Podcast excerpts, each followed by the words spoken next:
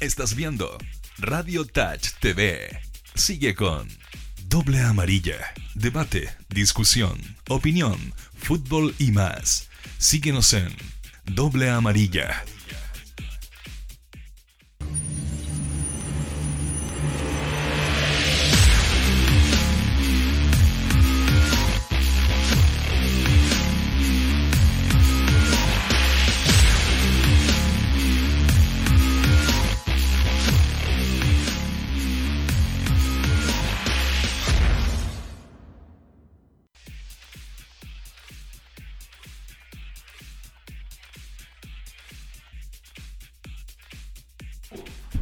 Señoras y señores, sean ustedes muy bienvenidos. Eh, hoy día una novedad, ¿sí? volvió el gran capitán eh, de unas merecidas vacaciones, de un merecido descanso eh, en toda esta situación que está aconteciendo. te doy la bienvenida, primero que todo, al gran capitán Fernando Astengo.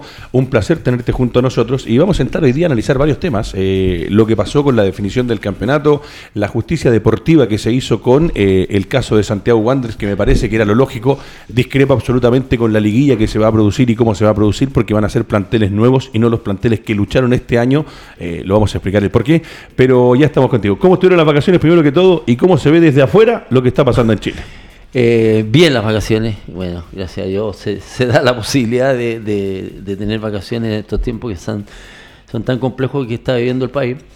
Em, de afuera se ve como una situación realmente em, compleja porque con las personas que me toqué, me tocó hablar, que fueron de, diferentes latitudes y diferentes países, le llamaba muchísimo la atención de que Chile es un país que normalmente ante la imagen pública mundial tenía una cierta estabilidad, eh, se hablaba muy bien de Chile, que había una tranquilidad, habiendo tanta convulsión en Sudamérica, en los diferentes países, no solamente en Sudamérica, sino que también en Europa están sucediendo cosas. Mucho. Lo de Francia está tremendo. lo de Francia también.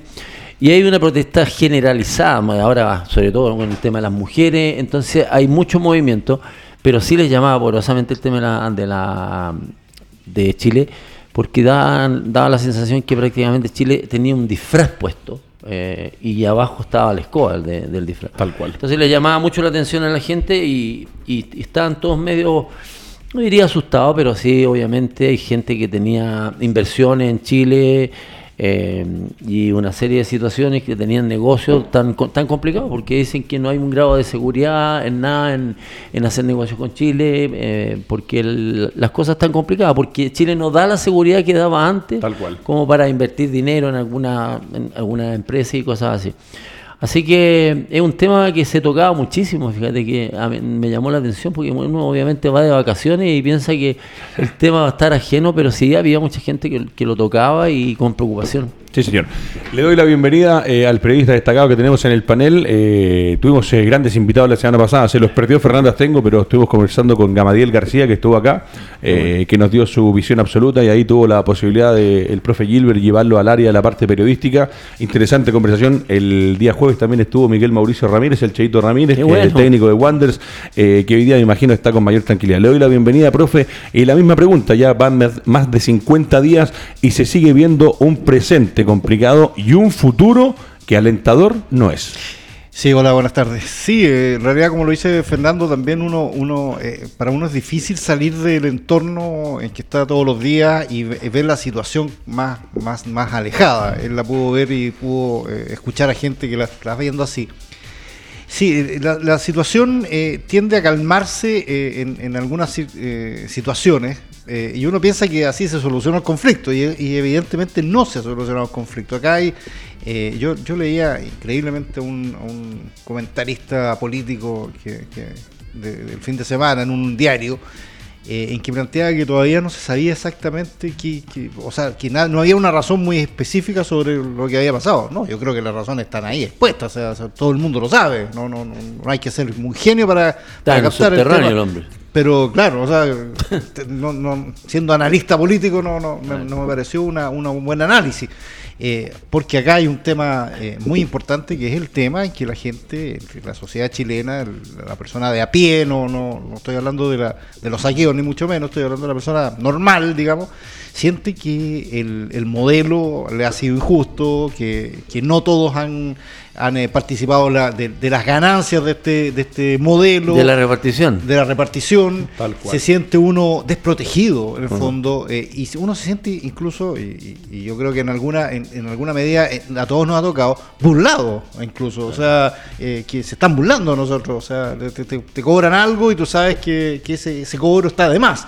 Ves que tú cometes una falta y al que hace la falta chica, las penas del infierno, y al que hace los Ahí tiene el caso de la boleta o del IVA, que uno de repente se atrasa con un IVA de 40 mil pesos y te cae el servicio de impuestos internos y a Johnson le perdonan no sé cuántos miles de cientos de millones. Claro, entonces eso yo creo que es el fondo del asunto. Eh, también eh, las desigualdades eh, se ven en, lo que decía Fernando también en, el tema de, de las mujeres, digamos. Esto de las tesis, por ejemplo, ha sido pero un un, eh, un golpetazo. O sea, en todas partes eh, eh, se ha replicado en el mundo. Se ha replicado en el mundo lo que, esto de, las muchachas chilenas que, que, que, salieron a, han salido a, a, expresar esta desigualdad. Entonces, eso es lo que pasa. Entonces, pensar que esto se va a resolver con un bono, que se va a resolver porque se junten en el Congreso a, sacar leyes que, que te, te, van a, te van a producir eh, no sé, un, un, una suerte, como, como decíamos cuando chicos, nosotros usábamos mejorales, digamos, un mejoral, sí, un mejoral. o una aspirina, digamos, para y, la enfermedad es un cáncer.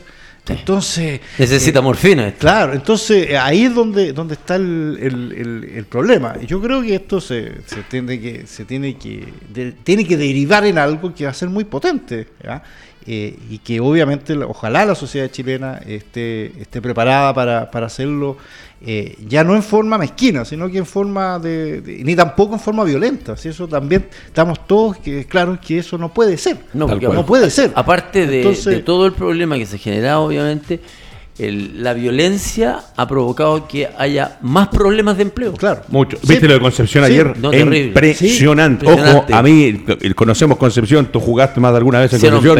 Usted tiene que haber ido a cubrir alguna vez un evento deportivo. Yo viajé durante dos años a Concepción y de verdad que lo escucho usted y escucho al León. Eh, lo que ha pasado en Concepción es tremendo. Concepción, como salía ayer en un reportaje, si no me equivoco, de Megavisión, está blindada. La ciudad se ha blindado en el sentido que han tenido que cubrir todo porque la, el destrozo sigue y se mantiene todos los días. Y, no, Valparaíso ni hablar. Valparaíso, Mira, y aparte lo que comentaba muy bien Sergio, em, esto de los mejorales y todo.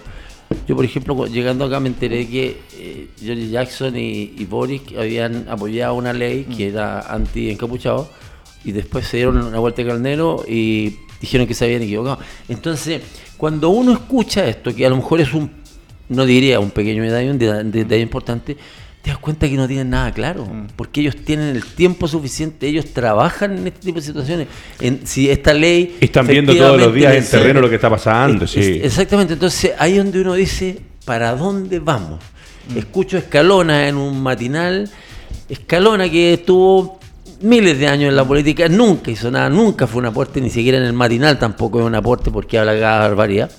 Entonces estamos constantemente viendo mensajes de gente que ya estuvo en, partidos políticos como presidente, ha sido diputado, otros senadores, y te das cuenta que todos tienen la solución. Mm, todos, todos tienen la solución, te dan una disertación de cómo pueden mejorar la economía, cómo se puede mejorar esto, cómo se puede mejorar la seguridad del país, una serie de situaciones. Y uno dice, pero ¿por qué no lo hicieron antes? Entonces ahora son las blancas palomas que aparecen. Y van a ser, y aparecen como salvadores incluso. Exactamente. Tal cual. Aparecen como salvadores y te hacen una disertación, estas pizarras que tienen el matinal, y te empiezan con el 20 y 30%. Mm. Al final la gente, hay que hablarle, claro, aquí no son 20%, son 13 lucas, no el 30%, son 25. Qué buena frase te pegaste, porque, eh, la, gente, no, lo entiende. No, te, no te entiende. Entonces, claro, le dices el 20% ah, qué bueno, tranquilidad, pero después llega alguien quizá un poco más entendido y le dice, oye, este 20% son 12 mil pesos, ¿qué te van a aguantar? Y vuelve la odiosidad porque dice, nuevamente me mintieron, me dijeron que era un 20%, claro, obviamente, vuelvo a insistir, hay gente que no entiende los, tantos por ciento, entonces cuando dicen, Ah, yo pensé que eran 60 mil pesos. Claro. Y, y son 12, te da más rabia. Sí, y, claro. y dice, esto Porque siente que le continúa, está metiendo el dedo en continúa la la boca. mentira. Es lo que pasó en la- la- el aumento de las pensiones. Después dijeron, ah, pero ojo, que la letra chica decía que a los mayores 85. o sea, Claro. Y después el, el anuncio que hace. Lo mismo eh, el sueldo mínimo. lo- que el sueldo mínimo hace- era tanto, pero realmente eh, era el monto final, Claro, claro. menos los El- después. el- eh, de- después Piñera sale diciendo que hay un bono de 100 mil pesos para cada familia. Y en realidad después sale el ministro diciendo, no, no, en realidad no son 100 mil pesos, es el promedio de 100 mil Eh, pesos, ¿te das porque es por hijo. Entonces son 50 mil pesos por hijo. Sí. Entonces tú a lo mejor Aparte tienes también 50 en sabes los 100. que hay rostros Entonces, que hay rostros que realmente incomodan a la gente también dentro del, del ¿cómo se llama? del ministerio. Hablando puntualmente de Mañari, Mañari no puede decir que la salud chilena es una de las la mejores mejor, salud la- del Eso mundo. es burlarse a la Eh, gente. es burlarse Es a la gente. De hecho, decía la gente por, por meme, decía, eh, creo que los gringos, los norteamericanos, los suecos, los de Se van a venir a Dinamarca, se van a venir Claro. a tratar acá a Chile. eso. Eso es burlarse, Es burlarse de a la la gente. Eso es burlarse a la gente. Así que, y lo, y lo- para terminar, o sea, y lo que decía también Fernando, de que cuando, cuando hablaba con la gente extranjera, que decía, bueno, es que la gente veía como que acá en Chile había como estabilidad y como... Es que se descubrió que no era... No, era- Esto era, era, era un... Era, gente construido- aguantando. era, estaba construido, era, era casi una construcción de, de esos naipes que uno Sí. construye, entonces de repente cualquier, porque una cosa, porque cuando hoy se habla de, y con absoluta eh, justicia, de que, de, que va- de que los empleos, de que todo esto que está pasando, de de- da la impresión, daría la impresión, de que todo esto se produjo porque si no hubiese sido el 18 de octubre, hubiéramos seguido igual. Seguido igual. Entonces el, el país hubiera seguido... Autómatas. Entonces hubiera salido bien. Entonces ahora se le está echando como la culpa al 18 de octubre de todo lo que está pasando. No. si el país hubiese estado sólido, una cosa como el Mira, 18 de octubre Claro. no te El- remece como el- te, es te diciendo. exactamente, exactamente lo mismo que el fútbol, que ahora salen todos a dar las mejores soluciones eh, y resulta que el fútbol viene mal hace tiempo. Voy a arrancar con un tema puntual que lo voy a tocar, que lo presenta www.romaninibus.cl, no es de fútbol chileno, es del fútbol mundial, fue la bestia negra de Colo Colo durante años y quería partir con esto porque la verdad que eh, cuando uno dice que las cosas de repente no funcionan, que acá uno cree que se hace todo mal y que afuera está todo bien, a veces hay que mirar para el lado y ayer pasó algo histórico, eh, voy a partir contigo que la, eh, ya con el que encabezado sabe de qué se trata. Cruzeiro de Brasil, uno de los grandes equipos brasileños que a Colo Colo le amargó cuántas veces fiestas acá en el Estadio Y a Monumental varios más. y a varios más. Eh, cayó al descenso por primera vez en su historia y se suma a los grandes sudamericanos que alguna vez han estado en la categoría inferior. Eh, en Chile, por ejemplo, Colo Colo es uno de los pocos grandes que nunca ha descendido o nunca ha jugado en la B. Sí estuvo en su momento la U, sí estuvo la Católica, sí estuvo Cobreloa, en River Plate estuvo Argentina, estuvo Racing, cuántos equipos más, pero cuando uno ve la noticia de Cruzeiro eh, y ve la situación que se daba en el último partido perdiendo con Palmeira, la reacción de la gente, uno no lo puede entender la parte violenta, pero hay, hay, hay algo adentro. Eh, Cruzeiro hoy día es de la B. Sí, es de la vez. Fue, fue impactante. ¿ah? A mí me impactó, por eso quise partir con eso. De día. hecho, hubo, hubo noticieros que lo dieron como último minuto. Así como una noticia tremenda que obviamente recorrió todo Sudamérica, de Sudamérica y obviamente en todo el, eh, en todas las portadas aparecía el tema este de que Cruzeiro, obviamente un golpe duro para una institución tan grande, tan señera, tan histórica como, como Cruzeiro, uno de los equipos fuertes de, de Brasil, que haya llegado a esta situación, pero esta situación se llega generalmente por un proceso que no es puntualmente el último partido, Claro, sino que claro. se llega por una serie de factores, a lo mejor rotación de técnico, a lo mejor eh, eh, no escoger bien el plantel, a lo mejor confiarse efectivamente en los jugadores que tenía, económicamente a lo mejor no estabas tan bien como para contratar ciertos jugadores. Hay una serie de factores que reúnen que un equipo descienda. Eh, pero obviamente que es doloroso. Yo veía la imagen y la gente llorando. Porque obviamente en Brasil son, son más que más que hinchas, los tipos son parte de la camiseta, son parte del, son parte de, de- de esa historia que, que ha ido creando el club.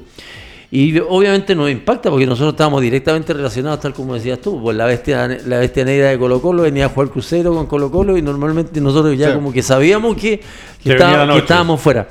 Pero es una cierta tónica que se ha dado ¿ah? este último tiempo. Internacional de Porto Alegre también Lo descendió. mismo. Palmeiras, si no me equivoco, en un momento estuvo muy complicado. Sí, Palmeiras también. Entonces, claro, obviamente es, es noticia, pero vuelvo a insistir, aquí hay una cantidad de factores para que un equipo baje a una, a una categoría, una cantidad de errores que seguramente se la deben estar enrostrando unos con otros en, en- en- en Brasil. Totalmente Pero sí es un tema para la hinchada de terrorífico. Bueno, la pregunta para usted también, pues uno de los grandes, a los que somos más viejos, yo ya tengo casi 40 años, eh, uno veía Copa Libertadores, Cruzeiro era animador del torneo continental de clubes, y la verdad que uno se sorprende, claro, no conocemos el día a día, como muy bien lo explicó Fernando, tengo eh, situaciones, platas, economía, la compra, la venta. Ayer escuchaba, por ejemplo, lo del mismo Milan, que tenía hasta el 2022 para pagar la cantidad de deuda que tiene, eh, o, o igualar en base a lo que está liquidado como deuda versus lo que está recibiendo. Sí se habló ayer que el dueño de Luis Vitón quería comprar el Milan y meter no sé millones. Pero si uno dice, si el Milan está complicado a veces de plata, si el Inter ha pasado por momentos malos a tanto que debe comprar, en Sudamérica ni hablar de los quiebres que quebró la U, quebró Colo Colo, en Argentina descendió River, sorprende lo de Cruzeiro y la verdad que a mí, igual que al León, me impacta porque yo ayer veo la- las imágenes y es como, es verdad, esto está pasando en el mundo y uno de los equipos grandes de Brasil hoy día es de la B. Sí, yo, yo no conozco la, la- la- el, digamos, el, el- el detalle exacto de todo lo que pasó con Cruzeiro. O sea, yo estoy de acuerdo con Fernando, debe ser una, una serie, una seguidilla, digamos, de, de situaciones. Pero a mí sí me llama la atención una cosa, que, que eh, el fútbol brasileño se ha recalentado en estos últimos años en términos de en términos monetarios. O sea, Sí, eh, entró, está fuerte. entró, entró una, o sea, de hecho está trayendo jugadores de Europa, digamos, está, Y hay claro. jugadores en Brasil que no se van a Europa porque Claro, ganan en. Brasil lo mismo que ganan en Europa. Entonces hoy día competir con Flamengo, que lleva una cantidad importante de jugadores, eh, eh, competir con el mismo Sao Paulo, que llegó a Dani Alves, por ejemplo, eh, me imagino que eso ha- eh, hace, no, no, no, no, no una ventaja deportiva, sino que hace que ah, exista una carrera entre los grandes, entre los grandes, me Que tenga que nivelar hacia que arriba. Nivelar, nivelar. Pues entonces yo me empiezo a endeudar, porque claro, Flamengo trae este, eh, Santos trae este otro, Sí. entonces yo me empiezo a endeudar y empiezan a, y, y en el fondo empieza una seguidilla y claro, obviamente al final uno es campeón, los otros no. y hay negocios que te resultan claro. y otros que no te resultan. Entonces Cuánta ahí, verdad en donde- esa frase. entonces ahí, ahí empieza la, la debacle, digamos. de- eh, cuando se habla de las quiebras acá, en- para venir al, al lado chileno, cuando se habla de las quiebras en Chile, claro, uno dice por eso que hubo momento en que, en que claro, a menor escala, digamos, pero, pero empezó a recalentarse el mercado interno. Sí. eh, empezar, claro, porque uno dice, ¿por qué no traen jugadores buenos como traían antes? Claro, traían antes jugadores, pero se empezó a recalentar, empezaron las deudas, empezaron los, los, ¿cómo se llama? A cortarle la, la, la luz a uno, a cortarle el, el- A el agua sueldo. a otro, a, a no- a deber sueldo, a, como decía eh, Mauro Donoso, ¿no? a pagarles el- los 55 de cada mes, Sí. digamos. Entonces, eh, eh, ahí es donde uno empieza, eh, tiene que ver la, la- la- cuál es el origen de todo esto. Eh, por eso yo no conozco el detalle exacto, exacto, pero me imagino que tiene Sí. mucho que ver con eso. o sea, con, con el común ah, de lo que pasa en instituciones grandes que llegan a esta Claro, instancia. ahora, vean, eh, vean el caso de la U. La U no, no, no se fue al descenso. Ojo, digamos, perdón. por- por- Hoy día se sale, venía en la radio escuchando Sí. y en una radio amiga eh, escuchaba que se decreta o ya la NFP tomó la decisión donde se eh, da por finalizado el partido. Sí, no, se fue el viernes. El viernes. No, no, el y viernes. no, a la gente que me preguntaba hoy día qué pasó, qué pasó y el fin de semana hablaba con qué pasó. La realidad es que ese partido sumó un punto para Iquique Sí, y sumó sí. un punto para la calera, con lo cual, si el campeonato terminaba como terminó, el que descendía, si habían descensos, era la Universidad de Sí, Chile. No, no, no, o sea, que- quedó, no, quedó, la tabla quedó, porque la tabla quedó ya, esta es la tabla histórica, digamos, la- Histórica. cuando, cuando uno vea en 10 años más cómo terminó el campeonato 2019, se suspendió, y uno vea la tabla, va a decir- Disculpen, va a decir, eh, va a decir los y- últimos y dos Calera, con este punto que obtuvo, ¿tiene algo, alguna injerencia No, en el, el no, torneo? eh, lo que pasa es que mañana, mañana, Mañana mañana, de nuevo hay una reunión Para porque, variar. para variar, porque si aquí la cuestión, o sea, cuando se hacen mal las cosas, se siguen haciendo mal. Entonces uno le, va poniendo eh, parche curita, eh, estos mejorales y sigue haciéndose mal. cerramos Entonces, el tema de Cruzeiro y entramos Claro, directamente sí. a lo que es el profe Gilbert. Definición del campeonato, donde Wander se le da el ascenso a la primera división, pero viene esto que dice usted muy bien, donde Calera es uno de los que está peleando, la U, la Unión. Profesor Claro, Gilbert. Es que yo creo que la falla de origen en esta cuestión, la falla, la verdadera falla de origen, es que cuando tú decides tomar la decisión, o sea, yo creo que no, no se debió haber tomado la decisión de parar el campeonato. O sea, tendría, claro, era difícil jugar y todo lo que. Pero tú tenías que mantenerte en la tuya hasta, creo yo, hasta decir, bueno, el campeonato tiene que seguir de alguna manera, no sé, me tienen que dar la seguridad, me tienen que dar las condiciones, tengo que sacar adelante esto. Vea, entonces, vea, cuando, cuando dijeron ya todos, no, tiramos la toalla y, y vamos a... Entonces, ahí es donde eh, uno dice, bueno, si tomas esa decisión, entonces toma la decisión bien. O sea, campeones, ya. en la primera división, campeón. En la primera B, campeón. En, En la, segunda, segunda, división, campeón. campeón. O sea, y ahí ya empezó mal, porque no empezó con solamente el campeón de primera división, los otros dos no. Entonces, ya. Después, eh, se decide, ya. Entonces, los que terminaron entre segundo y octavo van a jugar. No, ya, perfecto. Entonces, segundos Colo Colo, tercero Palestino, vamos para la Copa Libertadores. Ya. Se decide que no se va a jugar la Copa Chile. Porque la Copa Chile no. ¿Cómo vas a jugar la Copa Chile si no juegas la.? O sea, no, es que la Copa Chile dejémosla ahí porque por si acaso. Entonces ahí empezó el problema. Entonces, como es por si acaso la Copa Chile, entonces ahora se metió la U a alegar que la Copa Chile les da les puede dar pasaje. Entonces Calera. otro dice que entró de entonces, Claro, entonces, claro. entonces ahí empieza, entonces ahí uno ve las fallas de origen. O sea, si tú tomas una decisión, tienes que tomar la decisión y, y, eh, y a eso agregar que, ojo, se suspende, el, el campeonato, el campeonato se termina antes, entonces las definiciones son antes. Eh, el, el- el campeón, pero también los descendidos. Sí. ¿Por qué los descendidos no? No, porque era U, porque era la U de Com, porque nos faltaban partidos. Contextualizando, Bueno, pero si estáis, un- tomando, sí. si estáis tomando una decisión, tómala entera. Entera, absoluto. Y eso era. Porque lo que da la impresión, perdón, para terminar, es lo mismo que a la sociedad chilena.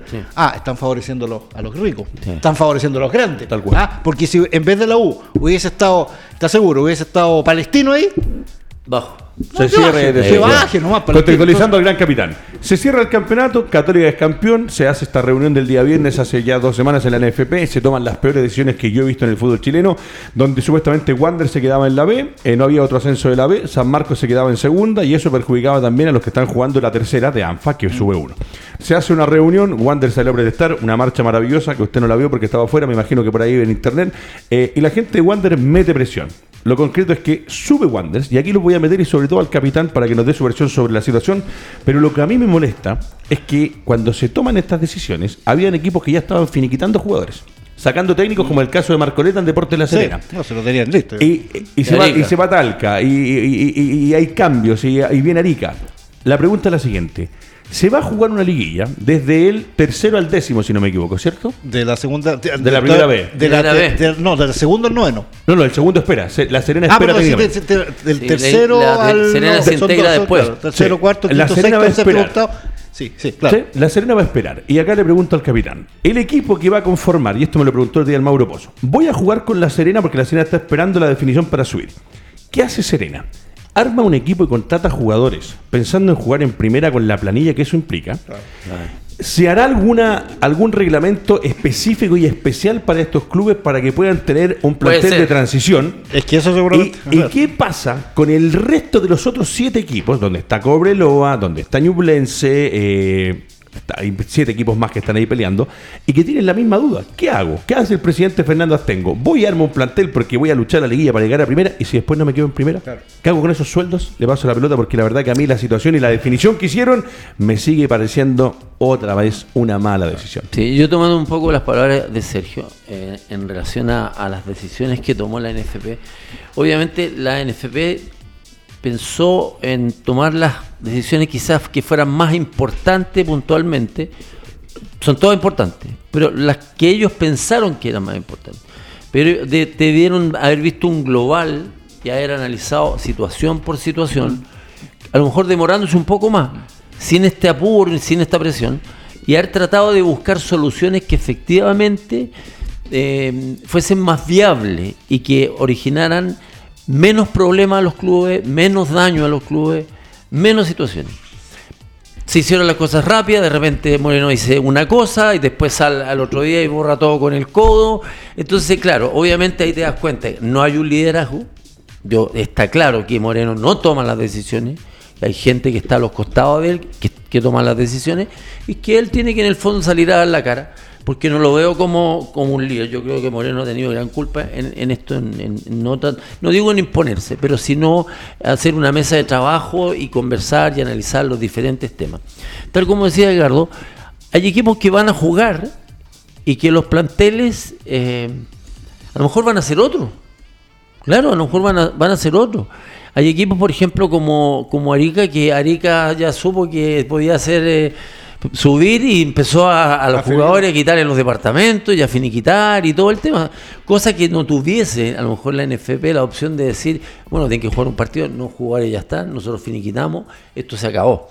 Entonces, si bien es cierto, la, la NFP ha tenido mucha culpa, mucha culpa, pero eh, aquí hay muchos intereses creados de parte de todos los equipos. Todos los equipos están peleando porque le, buscar un resquicio para que les vaya bien en segunda división, en, primera B, eh, en, en el mismo fútbol eh, profesional, el tema de la U, que también es un tema que a todo el mundo le llama la atención, quien no descienda nada, tal que como decías tú, si a lo mejor está Calera, está, no sé, O'Higgins, el equipo que sea, está en su situación de descenso, a lo mejor sí hubiese, hubiese habido descenso. Entonces, yo siempre lo he analizado desde el punto de vista de que aquí hay mucho interés, ¿eh? hay mucha conversación, favor por favor, que yo te hago esto, que aquí y allá. que te- Entonces, eh, es un tema súper complicado porque es difícil de explicarle a la gente porque son muchas las aristas que se han provocado en esta pequeña bomba que cayó en Chile y que esta otra bomba que cayó en el fútbol chileno, porque si se hubiese podido jugar, las cosas se hubiesen solucionado de, de alguna manera. Y a lo mejor estaríamos hablando que no descendió Cruzeiro con una camiseta azul, sino que también descendió la U con una camiseta azul. ¿Te das cuenta? Entonces, son muchos los factores como para poder explicarlo con, con cierta fluidez y con ciertos argumentos que fueran válidos, porque son muchos. Te llevo lo de los planteles en particular. Fernando Artengo juega toda la temporada, pongámosle que por Colo Colo que está en esta posibilidad de liguilla, hablando de, de lo, de lo que pasa en el, el fútbol de la B. Hay un plantel que peleó todo el año hasta que se, paró el campeonato a falta de cuatro o cinco fechas. Ese plantel eh, que va a luchar esta liguilla, como lo dijimos, va a ser un plantel nuevo. No va a ser el plantel. Hay muchos equipos que han finiquitado 9, 10, 11, 12 jugadores más técnicos. Eh, cuando hablamos de la parte deportiva, la justicia deportiva, ¿Es justo que hoy día puedan armar equipos para jugar solamente una liguilla y que el equipo de repente de los que está por luchar ahí, donde está Cobreloa, eh, donde está Deportes Temuco también, de entre los que me voy acordando, le decía por ahí Ñublense, Puerto Montt. eh, Puerto Montt, se arman y se arman para jugar esto? Claro. Es, y, eh, si no me equivoco, profesor Gilbert, es partido único. Claro, Van eh, uno, tuc, tuc, claro, tuc, tuc, tuc, tuc, O sea, con esto tú le haces contrato a un jugador por el año, ¿cierto? Es o que, sea, es lo eh, legal. Eso, eso es lo Es legal. y juegas un partido y no subes a primera. Claro. Y resulta que le firmaste por un contrato importante ¿Y qué tipo de jugadores para la categoría. Jugadores que, eso lo hemos hablado acá y usted lo sabe mejor que nadie. Hay jugadores para la B, hay jugadores especialistas en la A. Hay jugadores para la. A. ¿Hay algunos que pueden jugar en las dos categorías? Sí, también. Pero tu pregunta, yo, es lo que trataría de entender en la cabeza de Moreno y compañía de la NFP. ¿Qué le van a decir a los clubes o qué van a hacer los clubes cuando tengan que contratar? Yo quiero Astengo. Oye, pero bueno, Astengo es de primera y Astengo vale bueno, 50 pesos Sí, pero yo quiero mensuales. ganar la liguilla. Y después me, quedo, después me quedo con un sueldo, no sé, de 30 millones de pesos que no lo voy a poder pagar Claro. porque los ingresos no van a ser lo mismo. Claro. De primera, si yo hubiese subido, a estar en, en la primera vez, que voy a recibir cantidades bastante menor. Y verlo desde el punto de vista del jugador, o sea, lo vemos desde el punto de vista del dirigente que va a hacer esa inversión. ¿Qué pasa el jugador? O sea, si hay esa, lo que decía Edgardo que podía ser una opción, decir, eh, ya hagamos, no sé, un anexo de contrato, por ejemplo, para que el contrato que tenía ahí hasta diciembre te lo digo hasta enero, porque enero hay que jugar la liga. Claro. O tú quieres traer un jugador precisamente para jugar y que le vaya a hacer un contrato diciendo ya, pero es un contrato por un partido No. y eso lo avalan en FP. Y ese jugador No, que jugó esa liguilla después ahí- puede jugar en no cualquier sé, equipo no de las sé dos si- categorías. No sé si tú O sea, sabes si en los estatutos está No puede. esa posibilidad. No, es que lo- los contratos, Entonces, no, no, los, contratos, los contratos, los contratos en el fútbol chileno son mínimo un año, Entonces. mínimo, una temporada, un año, no sé si exactamente. O sea, están temporada. presos. Están presos y el sindicato me imagino que va a saltar, o sea, saltaría por una cuestión así, o sea, que, uno, que, que, no sé, que, a mí- que Puerto Montt dijera, no, sabes que yo voy a contratar, eh, voy a contratar a Stengo, te contrato, pero a este partido nomás, ¿ah? Imagínate. O sea, no, po, Por no, po. Por eso te digo que puede haber una cantidad de quiebras de equipos que van a invertir a lo mejor para subir con esa ansiedad. y Sí. Vamos a jugar después primera y vamos a recibir esta cantidad Marcelo, de Sala- plata. Marcelo Salas, por ejemplo, en Temuco, dice, ¿saben qué muchachos? Habla con un par de auspiciadores, un par de viejos que pongan plata, vamos a armar un equipo de Temuco, vamos a poner al técnico que está día con nosotros para ir a pelear el ascenso. Listo, perfecto. Cobreloa dice lo mismo, Ñublense, no sé cómo son las condiciones, pero me imagino que el presupuesto es menor. se puede arriesgar. Eh, Montt, se, Claro. se pueden arriesgar todos. Claro. ¿Y después qué hago? Y ahí, como Sí, dice muy bien el profe, si no están los estatutos, volvemos a lo mismo. Eh, ¿Qué decisión o qué fue lo que se le dijo a los presidentes de los clubes con respecto a esta liguilla? Porque se supone que los clubes aceptaron jugar Claro, esta es liguilla. que- es que- Ahora, levantaron la mano y preguntaron, oiga, señor Moreno, eh, yo soy de Ñublense, mire, ¿qué pasa si armo este equipo y queda en el camino al primer partido? ¿Cago en esos contratos? Pero hay un tema, ¿eh? ustedes que tuvieron a Gamadiel, eh, el sindicato ya tendría que tener una conversación con Moreno y explicar esta situación que estamos planteando nosotros. Bueno, ¿cómo le- si hay equipos que le van a hacer contrato por por uno o dos partidos. No pues se puede. Es que ellos van a Es- leer- esto no se puede. No, no. Por lo tanto, esta opción, esta opción ya va no, no va a ser válida. O sea, le vas a hacer un contrato, pero va a ser por un año. Si no, yo te voy a dar problemas, porque yo soy el que estoy a cargo del bienestar de los jugadores. ¿Me entiendes? Claro. Entonces, ahí yo, ahí yo quiero ver al sindicato, Mira, lo quiero y- ver fuerte, sí, porque lo he visto, específico. fíjate que lo he visto un poquitito. Mira, ese jugador en Temuco, en- ese jugador en Temuco o en Calama, que tiene que llegar a Calama y la forma del contrato tiene que haber una definición clara, porque ese jugador tiene familia, que muchas veces tienen chicos que en enero tienen que estar al colegio, tiene que arrendar una casa, eh, tiene que trasladarse, llevar sus cosas, pagar una mudanza, son tantos factores que de repente es re fácil, no, mira, no, si vamos a hacer la liguilla, bueno, y detrás... ¿Vamos a seguir perjudicando al jugador o, o ellos estarán muy claros y sabrán lo que se va a hacer? Porque como dice muy bien usted, hay estatutos o hay cosas de los contratos, que sí, lo decía Gamadiel, que ojo, aclaró algo muy importante ese día cuando conversaba con Gilbert. Los jugadores de fútbol chileno, y yo hablé ese día con Ramírez acá también, siempre estuvieron dispuestos a jugar. Ellos tenían la eh, intención de salir al campo de juego. Se dijo por ahí que también se lo preguntó y fue una cosa que a mí me aclaró porque yo no la sabía. Cuando sale Paredes, después de lo que pasó en el bicentenario de, la- de los barristas, Paredes dice no, no se puede jugar más. Pero al día siguiente, cuando hay una convocatoria, votan los capitanes de los clubes y dicen que se juega, Paredes incluso había propuesto a la gente de Colo Colo y de Católica salir a jugar ellos el primer partido para ver cuál era la reacción con respecto a lo que pasaba en el campeonato. O sea, los jugadores de una u otra forma están de acuerdo con jugar. Ahora, ¿qué pensarán? Como dice muy bien Astengo, los jugadores con respecto a esto, el sindicato con respecto a eso. Bueno, muchachos, ¿y cómo va a ser el contrato? Claro. Porque se dice que Colo Colo y la Católica y la U van a hacer unos partidos eh, para beneficiar a Wander, dentro, dentro de las cosas que se han hecho. Entonces, cuesta entenderlo. Ah, no. ¿Cómo la ves tú como, sí, sí. como técnico y es jugador de la selección y es jugador de, lo- de Colo Colo? Yo creo que si esto era un enredo, se ha transformado en un enredo peor ahora. Porque tal como decías tú, hemos hablado de varias situaciones que se pueden provocar eh, producto de esta, de esta liguilla, del tema de los equipos que, que van a pelear algo, que creo que es, algo complejo. También está el Chile 4. Ese, ese tema va a ir al. Mira, inevitablemente va a ir al TAS. Qué tremendo. Claro, Inevitable, claro. porque, porque sea cual sea la resolución, porque mañana se juntan para eso. Sea cual sea la definición que hagan mañana, Ahora, alguien va a ir al ¿Cómo se llama la federación que maneja la Copa Chile? Que no es la NFP. No, Federación. la Federación no, no, pero hay una federación de fútbol de Chile. es la la federación, Federación de pero Fútbol. en realidad es la, en la misma, eh, presidida por Moreno también. No, sí, está bien, pero, sí. pero la Federación de Fútbol de Chile decía que ellos no permitirían que que, la metido carrera de fuera. Claro, porque hay, hay, una, hay una mezcla ahí de cosas.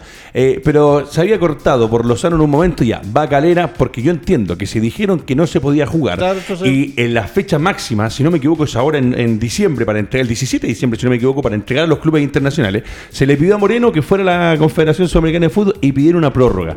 Pero van a jugar este partido que dicen que no se puede jugar y ahora van a intentar jugar. La U lo está reclamando y la U presentó todo. La U Sí. presentó, hoy día sale en la tercera también, que tiene todo presentado. ¿Cómo entiendes lo de la Universidad de Chile hoy día? Porque hay intereses económicos tan poderosos detrás Sí. que hoy día, si que están en las bases, de estas bases que nadie entiende, pero que están en el campeonato, podrían ir perfectamente bien a pelear su cupo.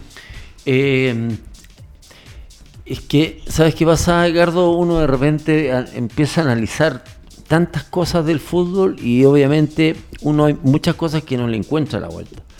Eh, por ejemplo, yo escuchaba a Luis Baqueano diciendo que reclama la U si entró de Yapa. Sí.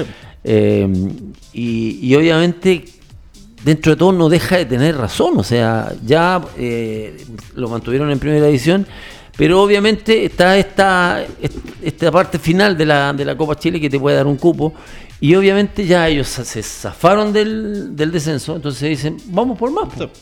Claro, vamos y ojo, eso te permite dos cosas. Si la U, se, ya, se- la U se quedó en primera, la U hoy día, sabiendo que se quedó en primera, va a tener que meterse la mano al bolsillo, a pesar de que si descendían era una catástrofe económica, se quedan en primera. Y más encima, si van a la Copa Libertadores, ya te ingresan una buena cantidad de lucas por ir, o sea, te permite también armar un plantel pensando, a pesar de que el Chile 4 va a la fase previa, no, va- no a la fase lo de grupo. dice Sergio, esto va a terminar en el TAS. Es que, o sea, sí. de, de hecho, Jorge Segovia, que, que el dueño de Unión Española, y, y- y a través de su medio favorito, que es Twitter, dijo el fin de semana que si no se le da a Unión mañana el, el cupo que ellos piden, van al TAS.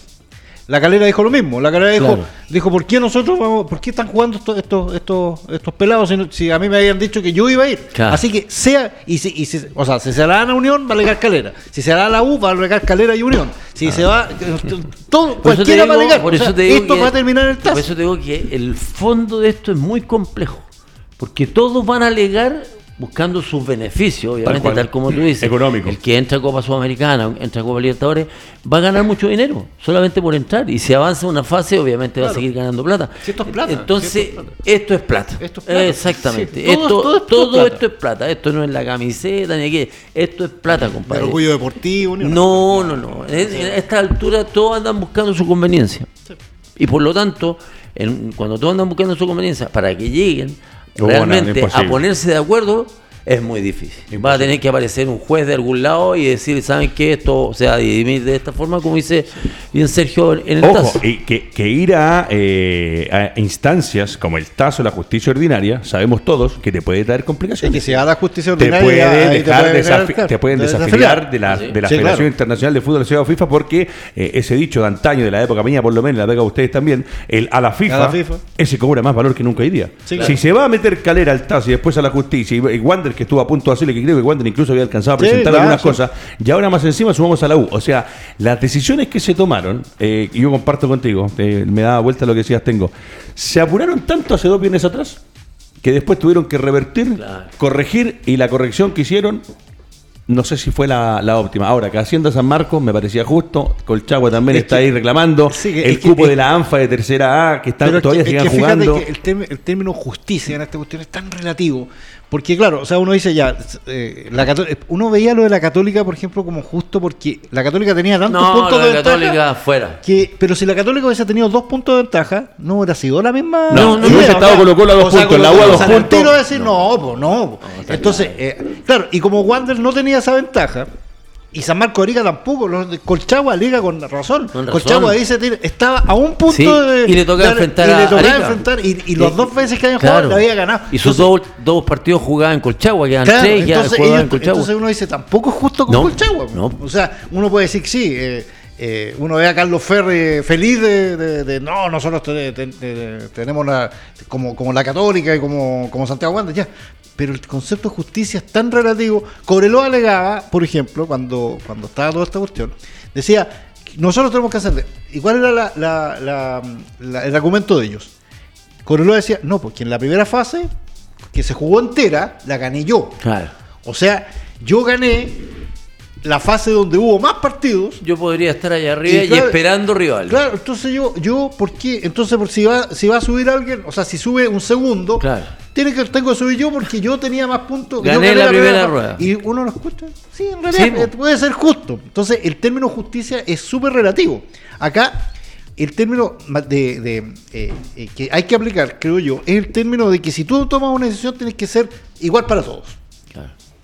Igual para todos. Salomónico. O Pac, sea, pac. campeón, ya. Campeón en primera, primera sesión, ya, ya, listo. Clasificado del primero al, cuarto, ya, al, al octavo. Ojo, y eso que dice usted toma relevancia cuando se decide, ojo, se decidió parar el campeonato. Se dijo que no había más fútbol.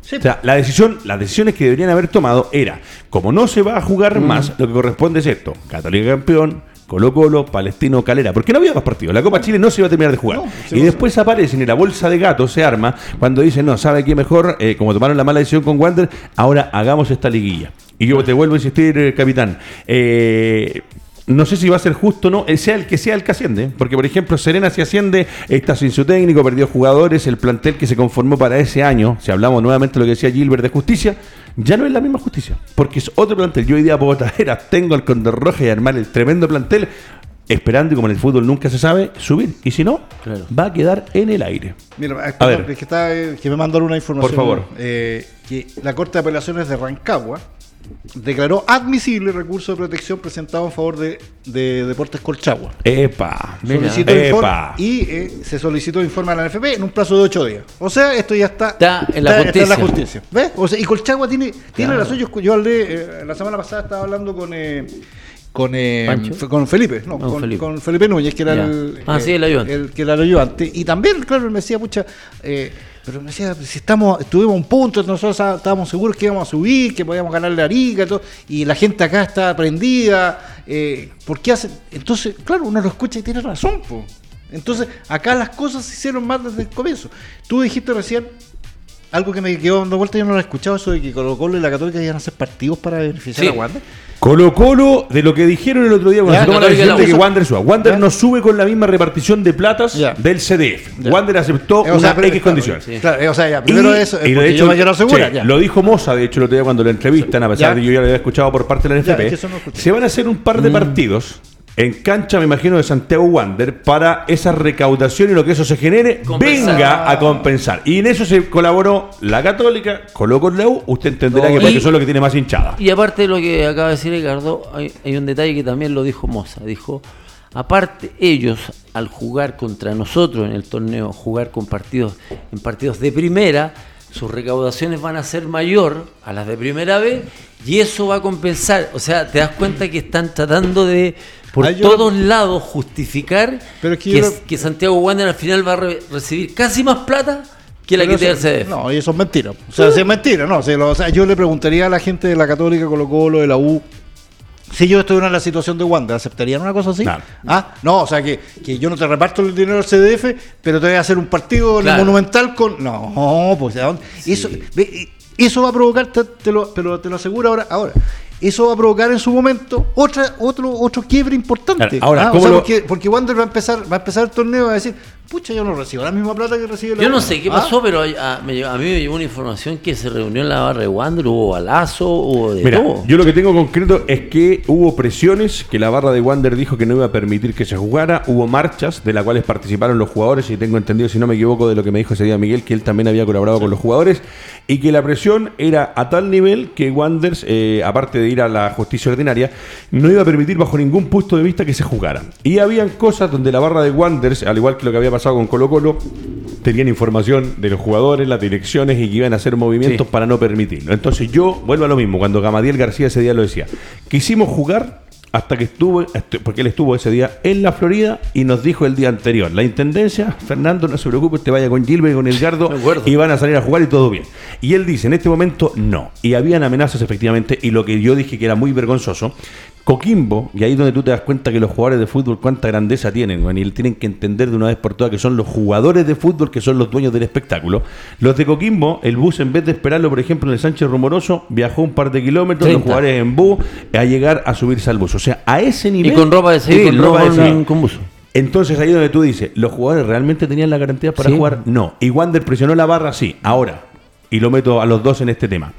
Las barras, lamentablemente, desde la década del 90 a la fecha, tienen un poder. Y acá era, como lo dijeron por ahí muchos periodistas de medios de comunicación, eh, tanto escrita como de televisión abierta, eh, el tira y afloja, a ver quién tiene más poder. Porque los de Wander no querían que se jugara y no se jugó. Los de Colo Colo lo mismo. Porque al final, ojo, lo del Bicentenario de la Florida no fueron hinchas ni de Audax, ni de la Iquique, ni Calera que jugaban allá. Fueron hinchas que estaban en el Monumental y que se fueron para allá. Entonces al final hubo un grupo de delincuentes que generó todo lo que está ¿Sabes pasando. qué pasa? Que el tema de las barras es un tema súper complejo. Durísimo. Porque si ya se han empoderado de situaciones, ya han generado presión, ya han aparecido, aparecido armas, han hecho destrozos y una serie de factores, si ya ellos tenían un cierto poder eh, que sembraba un poquitito el terror en algunos estadios, imagínate con lo que ha pasado. O sea, ellos pueden decir, se reúnen, en, no sé por si son organizados, se reúnen y decir, ¿se han dado cuenta del poder que tomamos? Nosotros paramos el fútbol. ¿Ah? Si este equipo va a descender, no lo vamos a hacer descender porque les vamos a destrozar el estadio. Entonces, es sumamente peligroso lo que está pasando, que las, las barras intervengan de repente tratando de cambiar situaciones que deberían, deberían cambiarse, eh, en, a, a decir, en una mesa de trabajo, con gente que tuviese un criterio bastante amplio como para solucionar temas que son muy, eh, muy complejos y no es tan fácil también, o sea, decir, la NFP te iba a solucionar todos los problemas. Ojo, y Fernando, son Hay casi muchos 30 pro- años. Claro, 30 son- años de la barra, porque esto empezó en el exactamente. 90 y nunca hicieron nada. En No, Inglaterra sí se hizo. Siguen creciendo. En Inglaterra hace poco, ¿no vieron? El- Manchester United, un tipo... te tiró, hizo- te tiró una Sí, no, y, aparte hizo un gesto como de, De- un mono sí. a un jugador eh, eh, moreno y al tipo lo tomaron detenido inmediatamente y lo más probable es que el tipo no vuelva a entrar No, al estadio. las Sí. sanciones de la Liga Norteamericana, eh, de, terror. de- de la Liga Inglesa. Inglesa, a diferencia de la Liga Italiana, donde siguen dándose, yo la verdad que no- el racismo no lo puedo entender, no, no me cabe en la cabeza, pero en la Liga de los ingleses, mamita querida por Dios viejo, a ti te pillan en Te una de liquidan. esas, hoy día, porque antes se mataban, de hecho un país Sí. donde, donde más gente ha muerto, de hecho hay una historia que la pueden ver por ahí en Netflix, del Nottingham Forest, si no me equivoco, donde murió una cantidad de gente impresionante, pero hoy día pusieron mano dura. Usted, compadre, tiró una naranja o le hizo un gesto al jugador del mono, listo. ¿Sabe qué? Tú, ta, ta, ta, ta, pum, nunca más adentro Nunca del más. estadio, nunca más al fútbol. Y se cortó la situación. Pero acá en Chile las barras han tomado un poder y pareciera que los dirigentes o los directivos no quieren entender Ah, que son aparte, delincuentes que perjudican a seguro es de cartón. Claro, es, que acá de es, una, cartón. es una cadena, es una cadena de... Sí. Primero, eh, claro, están lo- lo- los barristas, están los dirigentes del fútbol que le tienen miedo y, y llegan a, a- a acuerdos con, con los barristas. Esa cuestión yo, yo la sé, yo la sabemos no todos, nos o sea, olvidemos de Ruiz Tagle que Sí, tenía el- los, tenía- con- los containers ah, ahí ah, para... con, con Pancho Malo, Pancho Malo recibía, claro, recibía, un sueldo, un digamos, sueldo, de, parte de Ruiz Tagle. Eh, después está el, el, eh, los propios organismos de seguridad, claro. O sea, con razón, Carabinero siempre ha dicho que nosotros nosotros queremos salir de los estadios porque nuestra misión no es estar No. de- cubriendo una cosa Es que de partida no debería- no debería Una ser. empresa privada ser. tiene que tener su Claro, o seguridad. ahora, claro, contratáis sí de, de, de- en seguridad, claro, No, lo más eh, barato. co- que no, no. son viejitos, digamos, Sí. que están. Y ojo, la ley de la seguridad privada, porque nosotros tuvimos la posibilidad en algún momento en esta empresa de trabajar con guardia de seguridad. El guardia de seguridad hoy día en una empresa, en cualquier empresa, en cualquier espectáculo, en los edificios o en las empresas como tal, son un conserje más sin demerecer Sí, la regla del sí. conserje. Son gente que cumple una función importantísima, pero me refiero a que no es un guardia de verdad, porque no puede usar ningún elemento para disuadir. Si a ese guardia de seguridad que gana 350 lucas mensuales llegan 14 tipos a No, y le pega al delincuente y lo llevan detenido a él. No, Claro. no, la seguridad como tal privada no sirve para el fútbol y por ahí decían eh, que trabaje la policía en eh, dedicarse a este tipo de seguridad, Claro. a la seguridad del estadio. Y Claro. por ahí, claro, hay cosas que uno dice, este y este y este y este, que están identificados hace cuánto Sí, tiempo. Y ahí es donde viene la otra patita, que es cuando ya, o sea, logras que identificar, logras detener, logras tener. Después, claro, eh, viene la, la, la fiscalía. La puerta giratoria. Y, no, este tipo, este tipo salió, salió Ah. con, eh, eh, a pesar de- del prontuario que tenía, salió y uno, y uno le hace el seguimiento y hubo la acusación de la fiscalía. No. No. Eh, ¿Hubo resolución de alguien con respecto? No. Y al Ah, mismo tipo lo Sí. el Hay, leyes tan malas, hay leyes tan malas que ahora, de los 17.000 o sobre 16.000 personas que Carabineros se ha metido detenida por todo este tema, como la ley antisaqueos hoy día es débil y recién ahora se está pro- promulgando una intención de cambio, hoy día, como dice Fernando, tengo la puerta giratoria. Este compadre te robó, te rompió el local, son millones de pesos en, re- en tratar de Fuera. volver a parar tu local. Entró el compadre, se paró contra el juez, tuk, tuk, tuk, listo, salga nomás, no se preocupe, vuelva. Porque también hay otra patita, que es la patita de que, claro, o sea, son lo- lo- lo- los organismos judiciales, pero también hay un componente político acá, en que, que- en que muchos de estos, de estos delincuentes eh, tienen contactos políticos. Entonces son esos los que los mueven. ¿Por qué? Porque ese, ese político el día de mañana va a ocupar a ese mismo barrista para que le haga la, La, campaña, y le pongan las palomas donde se matan Claro, el fin de semana. Entonces, ya, eh, eh, entonces si nadie está, está, está cumpliendo nada, Está mala la cosa. entonces, claro, es, fácil decir, pucha, o sea, la- la- los delincuentes, todo, hay que, hay que, hay que aplicarles todo el rigor de la ley, pero haz un sistema para que, para que pase eso. Entonces, están todos lavándose las manos. Y así como a veces se dice que no hay dónde copiar, yo creo que en el fútbol, eh, si uno mira, y de nuevo como decía Fernando, uno mira Inglaterra, sabe que hay países donde se ha podido hacer. No somos Inglaterra, no, no somos Inglaterra, pero que si en alguna parte lo implementaron, hay que copiar lo bueno a veces y traerlo. Voy a cambiar de tema y voy a ir radicalmente eh, a lo que es lo que ha pasado muchas veces en este país. Le pasó alguna vez a Alberto Fuyú, le pasó a Sergio Livington, usted me puede ayudar a quién más le pasó la falta de respeto en los ingresos al estadio con jugadores eh, de renombre a nivel nacional. Y ha pasado en muchos clubes la falta de respeto cuando los jugadores se van de los equipos. Mientras usted estaba afuera, eh, dicen, o lo dijo el propio Johnny Herrera, eh, voy a hablar de los jugadores que hoy día sale la cantidad de jugadores que están sin club, más de 47 que están en proceso de negociación, pero hay algunos emblemáticos. Eh, Johnny Herrera, por ejemplo, dice que se enteró, como dijo Bachelet, cuando daba los no sé cuántos millones había hecho su negocio. No, es tremendo. Si- Si Bachelet se enteró por la prensa, ¿por qué no podría Johnny Herrera? Que se había enterado por la prensa de su desvinculación definitiva de la Universidad de Chile ¿Y qué sería? Porque a mí la verdad que me cuesta entender que Caputo haya sido el que tomó la decisión final. Si fue así, muy bien, porque él dice que no lo quiere más, pero que Caputo habría tomado la decisión y así se fue. Y se va otro de los grandes referentes de un equipo. Y ayer también en un canal de televisión abierta mostraban las malas salidas de los arqueros de la U. Vargas enfrentado con Orozco en una salida Sí. que fue, la verdad, eh, penoso por parte de la gente de la Universidad de Chile. Para, para mí, el mejor arquero extranjero que ha jugado en nuestro país. De los que yo he visto, ustedes me pueden corregir si es que hay otro internacional.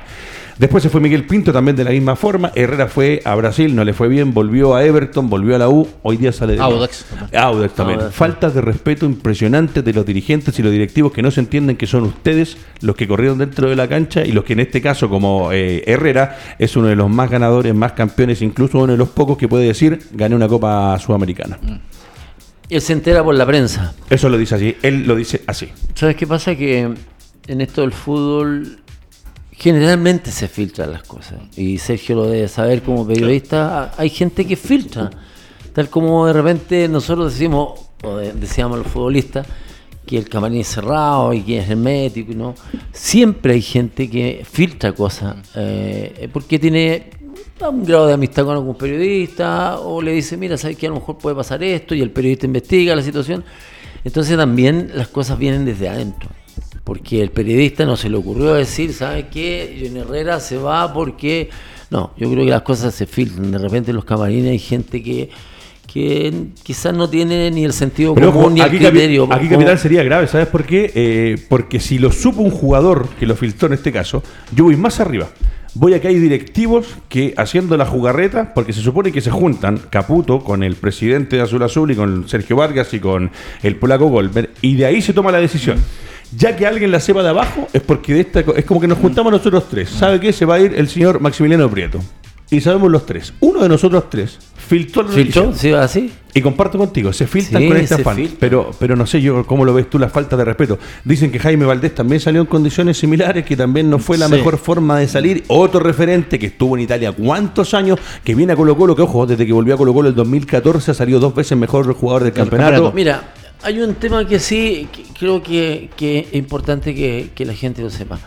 Hay veces que uno cumple un ciclo en un, Sí, un club. estamos de acuerdo. Cumple un ciclo y eso no significa que el club te esté pagando mal, sino que el club necesita una respuesta distinta y tiene a lo mejor esa respuesta distinta a lo mejor de las divisiones menores o tiene un jugador que ya lo tiene visto, que siente que al equipo le va a hacer bien.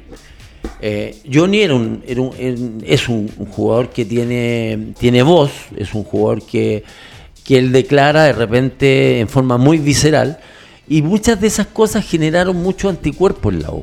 Entonces él no tenía un gran ambiente ni con Vargas, ni con Golver, ni con la directiva, porque le generó muchos problemas. Porque muchas veces obviamente dijo la verdad y otras veces, otras veces se salió de madre. Por lo tanto, él ya no tenía un buen ambiente. Entonces, yo, yo creo que hasta él mismo él sabía que se iba Sí, a ir. de- él lo dijo, y- dije, me quería echar de hace la U. rato. Por lo tanto, ahora, que se filtren cosas, te vuelvo a repetir, que se filtren cosas, se van a filtrar en todo, en la política, en, el sindicato futbolista, en, esta reunión que se organizaron los capitanes. Todos filtran cosas. O, le contáis a un amigo, ya sabes qué pasa esto, y ese amigo tiene un amigo un periodista, bla, bla, bla. Al final, no, no lo veo como una, una falta de respeto, sino que ve- veo como una consecuencia a tus acciones, a, a lo que tú comunicas, a lo que tú contagias, a lo que, que, que le puedes entregar al club. Eh, Johnny Herrera, el, el hincha de la U, el que lo quiere, lo va a respetar de por vida. eh, Va a ser histórico, tal como lo, lo fue Vargas. Claro, ah, obviamente tú lo, lo ves de afuera y, y incomoda y molesta que de repente salgan en este tipo de situaciones que podrían salir incluso, no sé, entregándole un galvano, la camiseta. Ahí, eso, tal cual. ¿Sabe qué, suave. Johnny? Una, de hecho, es más, como dices tú, una conferencia de prensa eh, o, o un punto de prensa ya. eh. Después de la oficina, conversa con él y dice: ¿Sabe qué, Johnny? Aquí está el reconocimiento, el equipo no va a contar más con tu servicio. tú, tú, tú, listo. Pero que salga a jugar. Y lo de Valdés, si usted me lo puede aclarar, porque yo de lo que leí de Valdés también sale de una manera. Uno que vuelva a Colo-Colo, está bien, y ahí comparto lo que dice el capitán. Uno cumple ciclos, y el otro día me lo decía muy bien el Mauro Pozo y lo decía muy bien también Miguel Ramírez.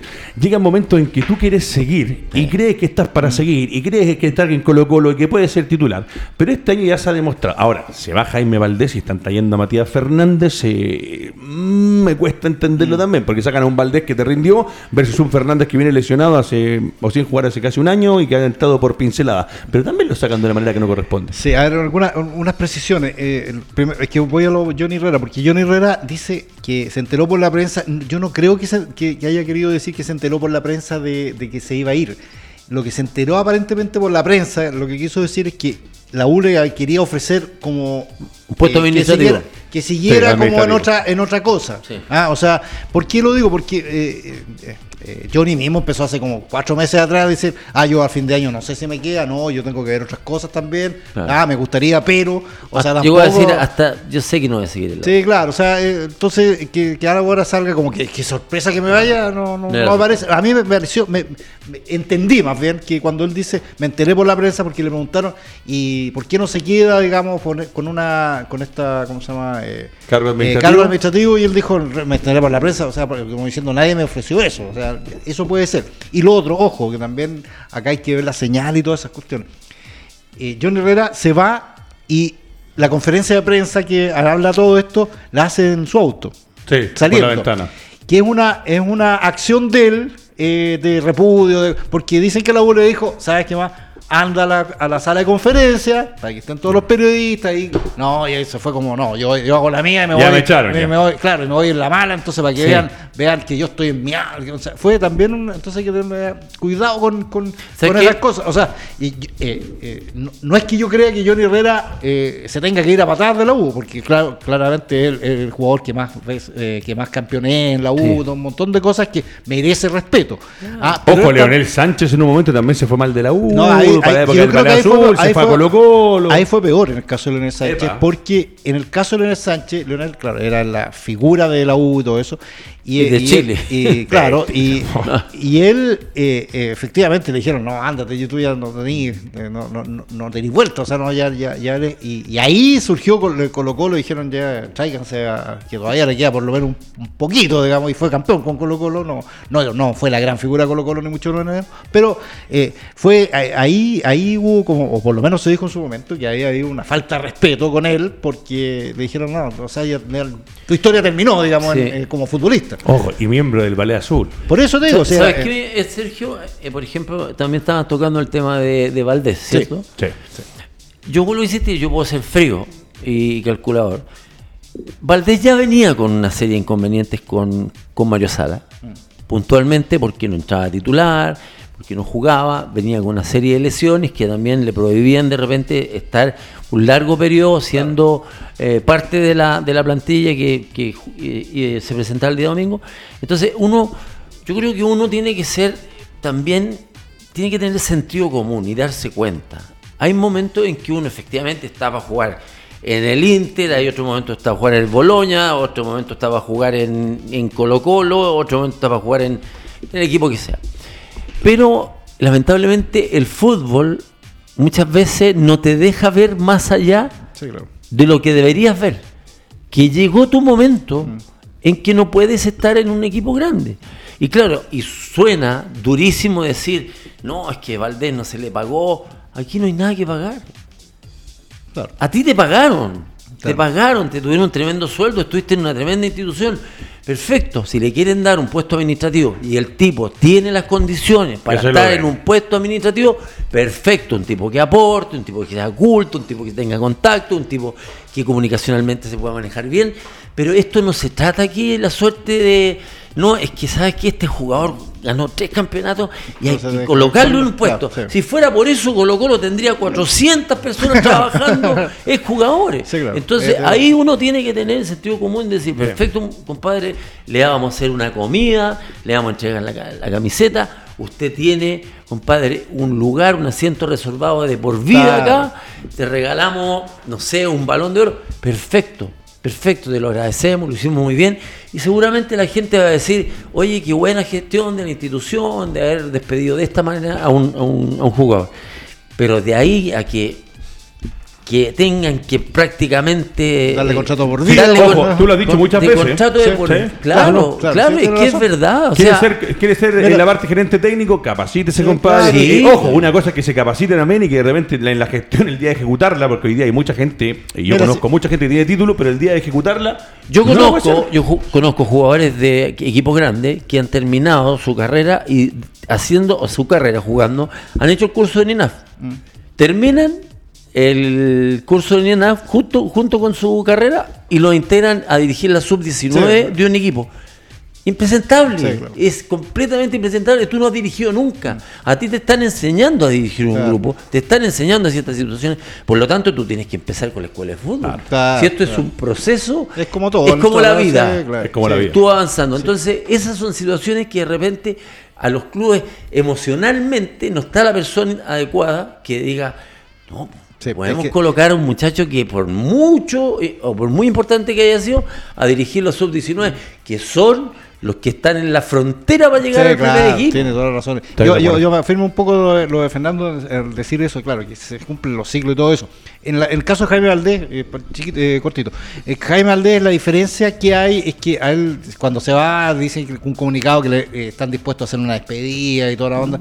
Lo que, lo que a mí me sonó poquito, o, o lo que me faltó un poco fue, ¿sabes las verdaderas razones que salir a sala o, a- o o dar la explicación futbolística de que no, en realidad, pucha.